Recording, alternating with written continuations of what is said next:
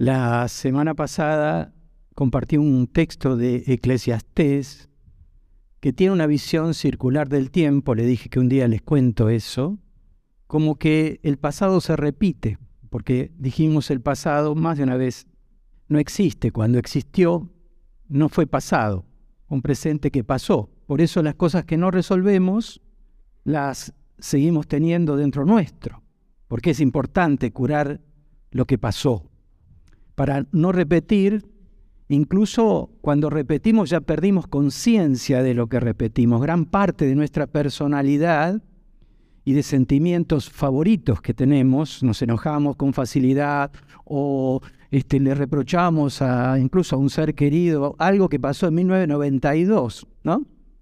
Por eso el texto que les compartí el domingo pasado tiene que ver con ese continuo presente porque tanto pasado como futuro, todavía no existió el futuro, y cuando exista va a ser presente también.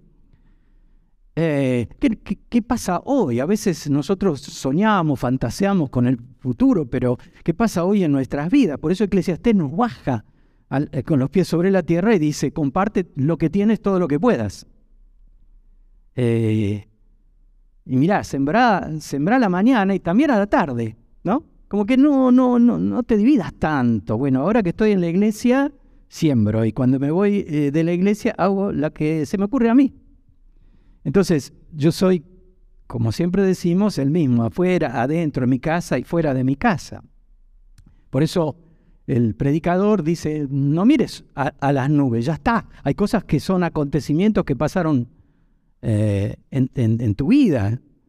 Eh, no, no, no mires al viento nada más, ¿no?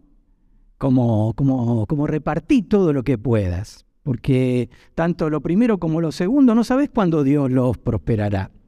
Ahora, es muy difícil para nosotros porque inclusive, y con, quiero continuar con la idea hoy, es muy difícil porque cuántas cosas hemos hecho con intención de tener resultados y no fue así. Los resultados que esperábamos no, no sucedieron.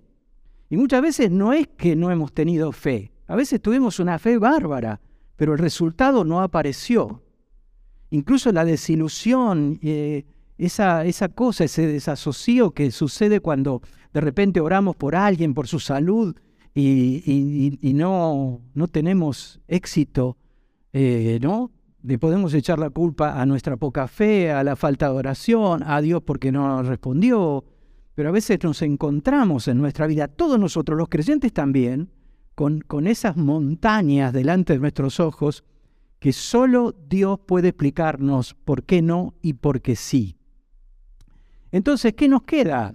Eh, bueno, eh, maldice a Dios y, y muérete, le dijo la mujer de aquel que sufrió mucho ¿no? Job, gracias por apuntar, capaz que uno se olvida, viste, de los personajes.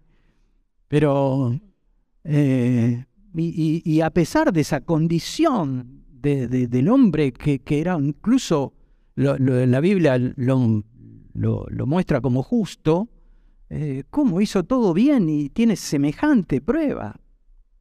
Entonces, ¿Qué pasa? En esos momentos Dios no existe, en los momentos de prosperidad o en los momentos de relaxo, en los momentos de goce. Si está, es todo un misterio y solo lo podemos, solo podemos entender a veces yendo a una comunión que como la paz de Dios sobrepase todo entendimiento. Porque nosotros declaramos cosas desde la perspectiva cristiana, pero después vivimos acorde, y esto no es un palo, los pastores también a veces vivimos acorde a nuestra mente, exclusivamente a nuestras fuerzas y a nuestra inteligencia si la tuviéramos más o menos. Por eso traje un texto donde el pasado se repitió. En Lucas capítulo 5 vas a encontrar a, Pedro y, a, a su empresa con los suyos eh, tirando la barca, o sea, yendo mar adentro. Y en esas primeras ocasiones Jesús se aparece, ellos habían estado toda la noche pescando y no habían tenido éxito. Y aparece Jesús y dice, tiren la red hacia la derecha. Y en esa ocasión Pedro le dice, mira flaco, no sé. Pedro no, no sé si le dijo así, pero todavía no se conocían bien. Mira flaco, hemos pescado toda la noche, no pasó nada. El viento viene de acá, nosotros hace 40 años que me dedico a esto. Entonces Jesús le dice, tira la red. Y entonces parece que Pedro tuvo una pequeña luz, una pequeña luz y le dijo, bueno, la verdad que no creo nada, pero en tu palabra yo voy a tirar la red. Dice que encerraron gran cantidad de peces, que la red se rompía en esta ocasión. Ahora es curioso cómo ese pasado se repite cuando nosotros empezamos a enfocarnos otra vez en nosotros mismos y perdemos la dimensión de Dios. Porque si bien Jesús se había aparecido, cuando Jesús muere, ellos estaban llenos de miedo en un aposento alto y Pedro volvió otra vez a las redes. Y no era que, era, qué barbaridad, qué rápido que se vinieron abajo, es que es normal que se hayan venido abajo. Incluso más de una vez en las apariciones de Jesús no le conocían porque todavía estaban en shock, como los dos discípulos camino a Emaús, que él se puso al lado y le relataron a Jesús los acontecimientos de su muerte. Le relataron al muerto su propio funeral. Hasta que Jesús entró con, con ellos porque le invitaron a quedarse. Qué bueno, qué buena decisión esos discípulos y cuando estaban dice, con él fueron abiertos sus ojos. Y ese pasado que podría haber sido nada más que una cuestión cronológica e histórica, empezó nuevamente como un presente a vibrar en sus corazones.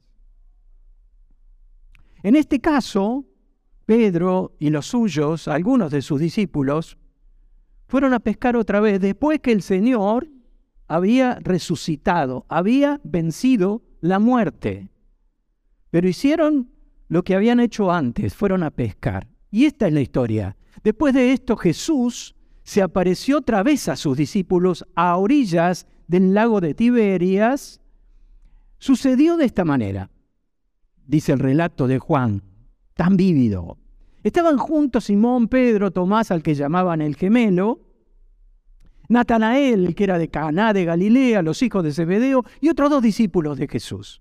Simón Pedro les dijo, voy a pescar. Y ellos le contestaron al líder, porque Pedro era Pedro, pero arrastraba, era el capo. Entonces la voz cantante dijo, me voy a pescar. Bueno, nosotros también vamos contigo. Fueron pues y subieron a una barca, pero aquella noche no pescaron nada. Cuando comenzaba a amanecer, Jesús se apareció en la orilla, pero los discípulos no sabían que era Él. Entonces Jesús les preguntó, muchachos, me encanta esta versión. Pibes, ¡hey!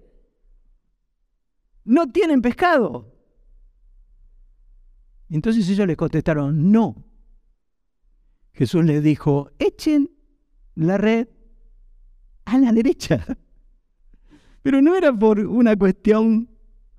A ver, vamos a repetir lo que pasó en Lucas 5. Una cuestión... A ver, ahora vas al mar, dice, dijo Jesús que eche la red a la derecha. No, vas a tener que reeditar en tu presente y escuchar la voz de Dios para dónde tenés que echar la red. Pero curiosamente, otra vez, viste que uno repite y repite. Y resulta que otra vez habían echado la red para el otro lado. Así que Jesús le volvió a decir, echen la red a la derecha de la barca y ustedes pescarán. Así lo hicieron. Y después no podían sacar la red por los muchos pescados que tenía. Entonces el discípulo a quien Jesús quería mucho, el que escribe el Evangelio, Juan, le dijo a Pedro, es el Señor. ¿Viste cuando vos codías al otro decís, es el, Señor? A mí me, encanta esta, esta, si ustedes podrían, eh, no sé, ponerle emoción al texto griego, es, es como el chavo, ¿no?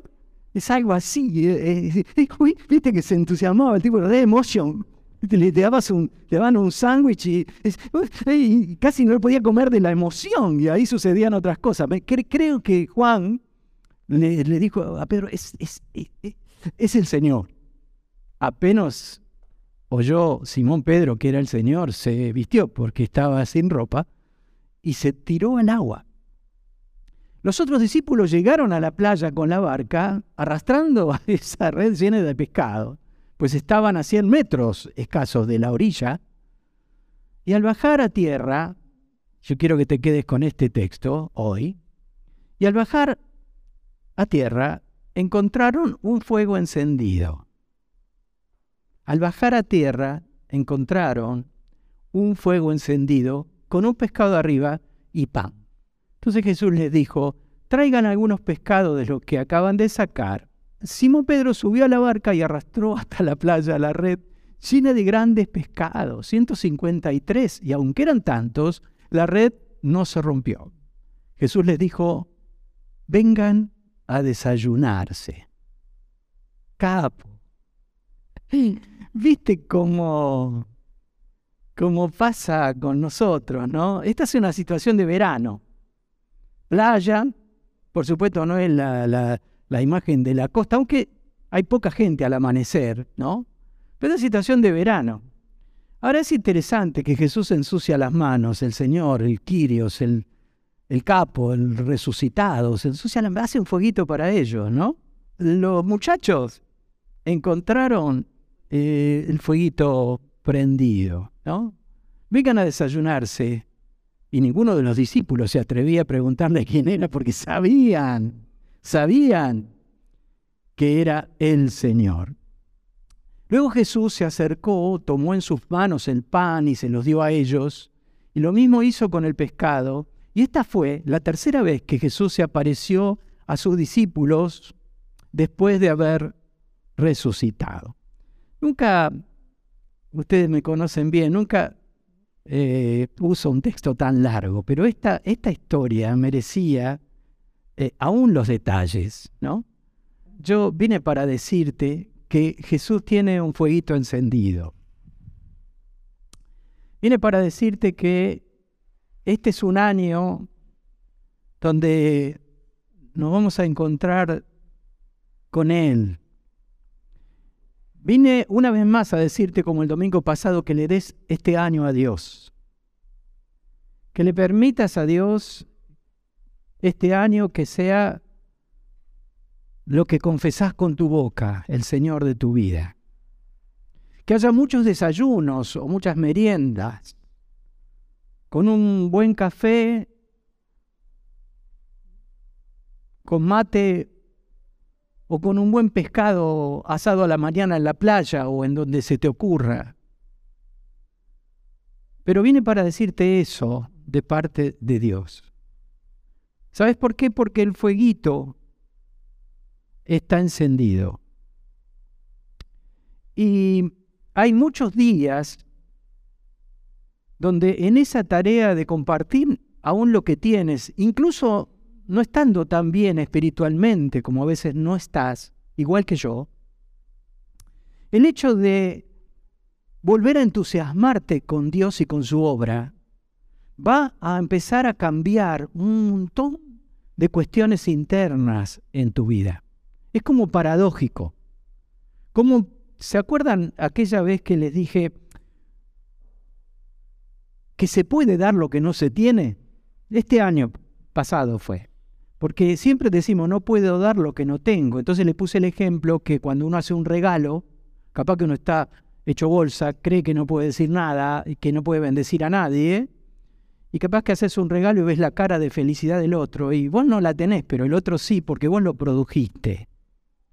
¿Me, ¿Me, seguís? Entonces sí podés dar lo que no tenés. Podés dar esa sonrisa, esa felicidad que en este momento no te sale, pero podés provocar la felicidad en el otro. Porque la vida es así de compleja, no es blanco o negro, tiene tonos de grises, salvo las cosas que deben ser blanco o negro. Yo soy el camino, la verdad y la vida. Nadie viene al Padre sino por mí.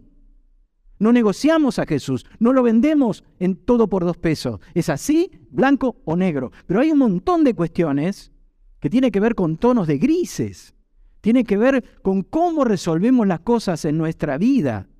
Porque a veces lo ideal no está y tenemos que optar no entre lo bueno y lo malo, sino entre lo malo y lo menos malo, o entre lo bueno y lo mejor. Esas son cuestiones que nos confrontan por el solo hecho de vivir. A veces tenemos sueños o sentimientos o pensamientos y de repente podemos decir, ¿esto es de Dios o no es de Dios? ¿Esto es mío, es de Dios o del enemigo? Como aquel Josué que le dijo en plena entusiasmo que Dios le daba para ir a la batalla y el ángel se apareció y dice, ¿eres de los nuestros o de nuestros enemigos? Tengo que tenerla clara. Esta mañana vuelvo a decirte que así como vos podés vivir el Evangelio porque Él vino a buscarte, Dios tiene fueguito encendido porque Él siempre toma la iniciativa. No me elegiste vos a mí, sino que yo te elegí a vos. Unos días antes, un mes antes de que Él viviera esta experiencia, ahí sentado con los suyos, ahí en plena última cena, Él le dijo, separados de mí, no. Como el pámpano no puede estar separado de la vid, así ustedes tienen que estar sujetos a mí. Pero no por una cuestión, a ver, de, no sé, de autoritarismo, sino porque Jesús siempre va más allá. Ahora Él te espera con el desayuno listo. Por eso, lo primero que tienes que saber que Él ha tomado la iniciativa, te espera la gracia, te espera la bendición de Dios.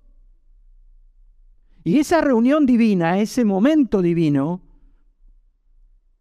tiene una presencia segura que se llama Jesucristo, pero puede tener una ausencia que es cualquiera de nosotros. Renovar el encuentro. Renovar ese encuentro es renovar el entusiasmo, es renovar una vez más ese fueguito que Dios tiene para nosotros preparado. En ese fueguito Él va a, va quemar no solo el pescado, sino va a quemar todo aquello que nos estorba. Por eso el autor de Hebreo dice, puestos los ojos en Jesús, autor y consumador de la fe. Corran con paciencia en la carrera que tienen por delante, porque Él no te va a dejar, a desamparar. Tenés que ver si, si por donde estás caminando está medio torcida la cosa y tenés que volver el mismo texto. Un poco más adelante dice, hace sendas derechas para, para tus pies. Si te fuiste, podés volver. Y fíjate bien, porque no sea que has alimentado una raíz de amargura con la que vas a pasarla mal y van a ser muchos contaminados. Y Jesús te está esperando con el fueguito encendido, sabiendo perfectamente qué es lo que necesitas sacar de tu vida, sanar en tu vida, fortalecer en tu vida, optimizar en tu vida. De hecho, si ustedes leen después de 14 lo que viene, después de ese desayuno, ustedes saben bien la historia. Jesús lo aparta a Pedro y se va a caminar con él un poquito más lejos de esa reunión de desayuno. ¿Y por qué lo hizo? Ustedes conocen la historia, ¿no? Y entonces ese Pedro que le había negado tres veces, tres veces le pregunta a Jesús, Pedro, ¿me querés? ¿Me amás?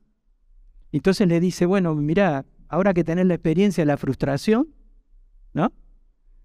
Ahora estás preparado para apacentar a mis corderos, para cuidar a mis ovejas. Esa es la idea. Que esa frustración que tenés encima no te sepulte de por vida.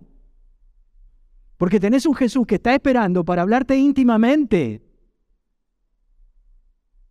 Porque en Pedro el rechazo que primero tuvo hacia Jesús, la negación que tuvo cuando alguien le preguntó si no era del grupo, y por miedo él dijo, no lo conozco, si Jesús no hubiera preparado ese momento y lo hubiera apartado para decirle palabras amorosas, Pedro hubiera construido raíces de amargura que se hubieran vuelto en un rechazo hacia su persona. No sirvo para nada.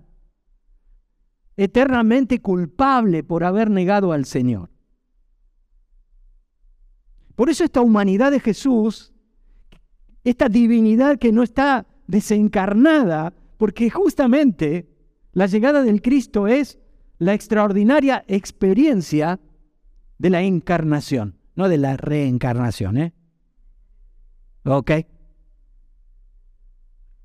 Hace mucho cuando hablé, no me acuerdo de qué, pero ahí usé el texto, me dice una señora, pero pastor, nosotros no creemos en la reencarnación. Ups, le digo, ¿y quién habló de reencarnación? Usted en el, en el, en el mensaje. Le digo, no, pero bueno, después me perdoné la vida porque era una señora que no agarraba una. Así que si usted no agarra uno, la culpa es suya, ¿no? La culpa siempre del otro. Pero el misterio de la encarnación, el Dios que se hace carne.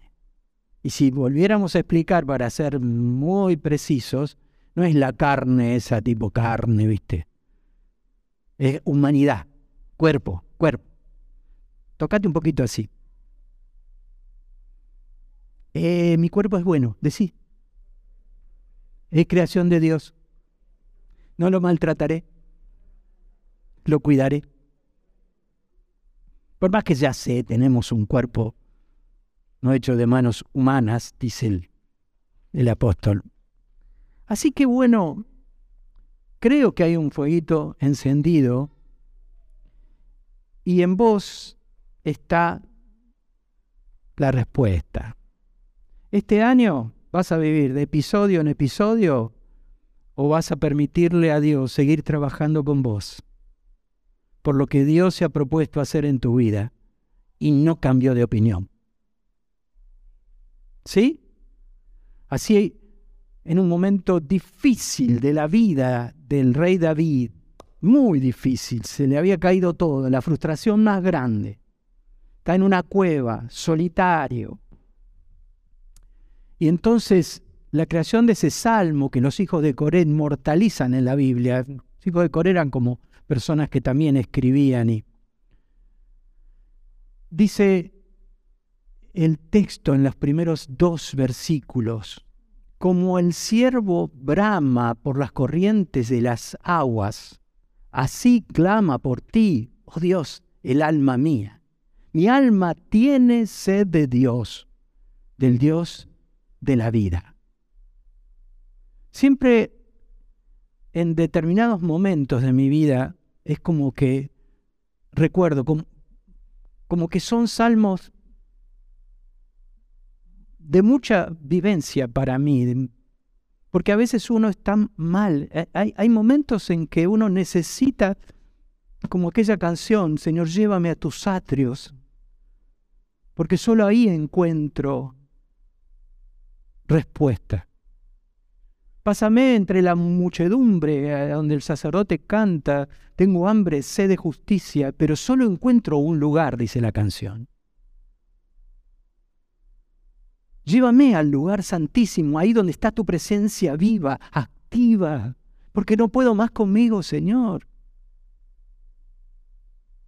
Esta era la experiencia del rey y es tu experiencia y mi experiencia en muchos pasajes de vida. No puedo, Señor, llévame a ese lugar santísimo donde todo es envuelto en, por ti, en tu presencia, donde las cosas se sienten distintas. Lo imposible se vuelve posible. Mi percepción de la vida Muchos dicen que, porque es un lenguaje muy poético, como muchos salmos, que el siervo, bueno, ¿qué puede uno sacar de esto? Puede ser una sierva encinta con mucha sed. Puede ser que el siervo tenía sed y busque, tiene sed y busca las aguas. Hay un autor que dice, también es muy probable que el siervo se sumerja en las aguas cuando otro animal lo persigue, cuando está en peligro.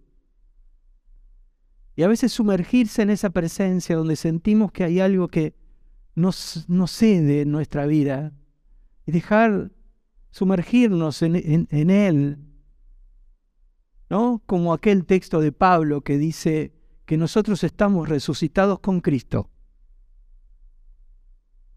y estamos escondidos con Cristo en Dios. Nada ni nadie puede arrebatarte de la mano del Señor. Porque un día Cristo murió por vos, porque su sacrificio fue suficiente, porque ningún enemigo puede tocarte si estás escondido con Cristo, escondida con Cristo en Dios. Muchos son los símbolos que podríamos recurrir, tanto el agua, pero en este caso, el fuego, que es simplemente que Jesús ha preparado un fueguito y te invita a desayunar. Te invita a que tu vida viaje más liviana. Te invita a la libertad gloriosa de los hijos de Dios te invita este año a vivir un proceso con Dios, no de episodio en episodio, sino en la práctica cotidiana, no protocolar, regular y ritual. La práctica cotidiana de echar la red distinto, de frustrarte pero levantarte y saber que tarde o más temprano Dios obrará. Y Dios este año dará respuesta. ¿Por qué? Porque nuestra alma tiene sed, porque no tenemos un lugar mejor. No hay otro deseo más grande en nuestra vida que conocer aún más al Dios que preparó fueguito para nosotros.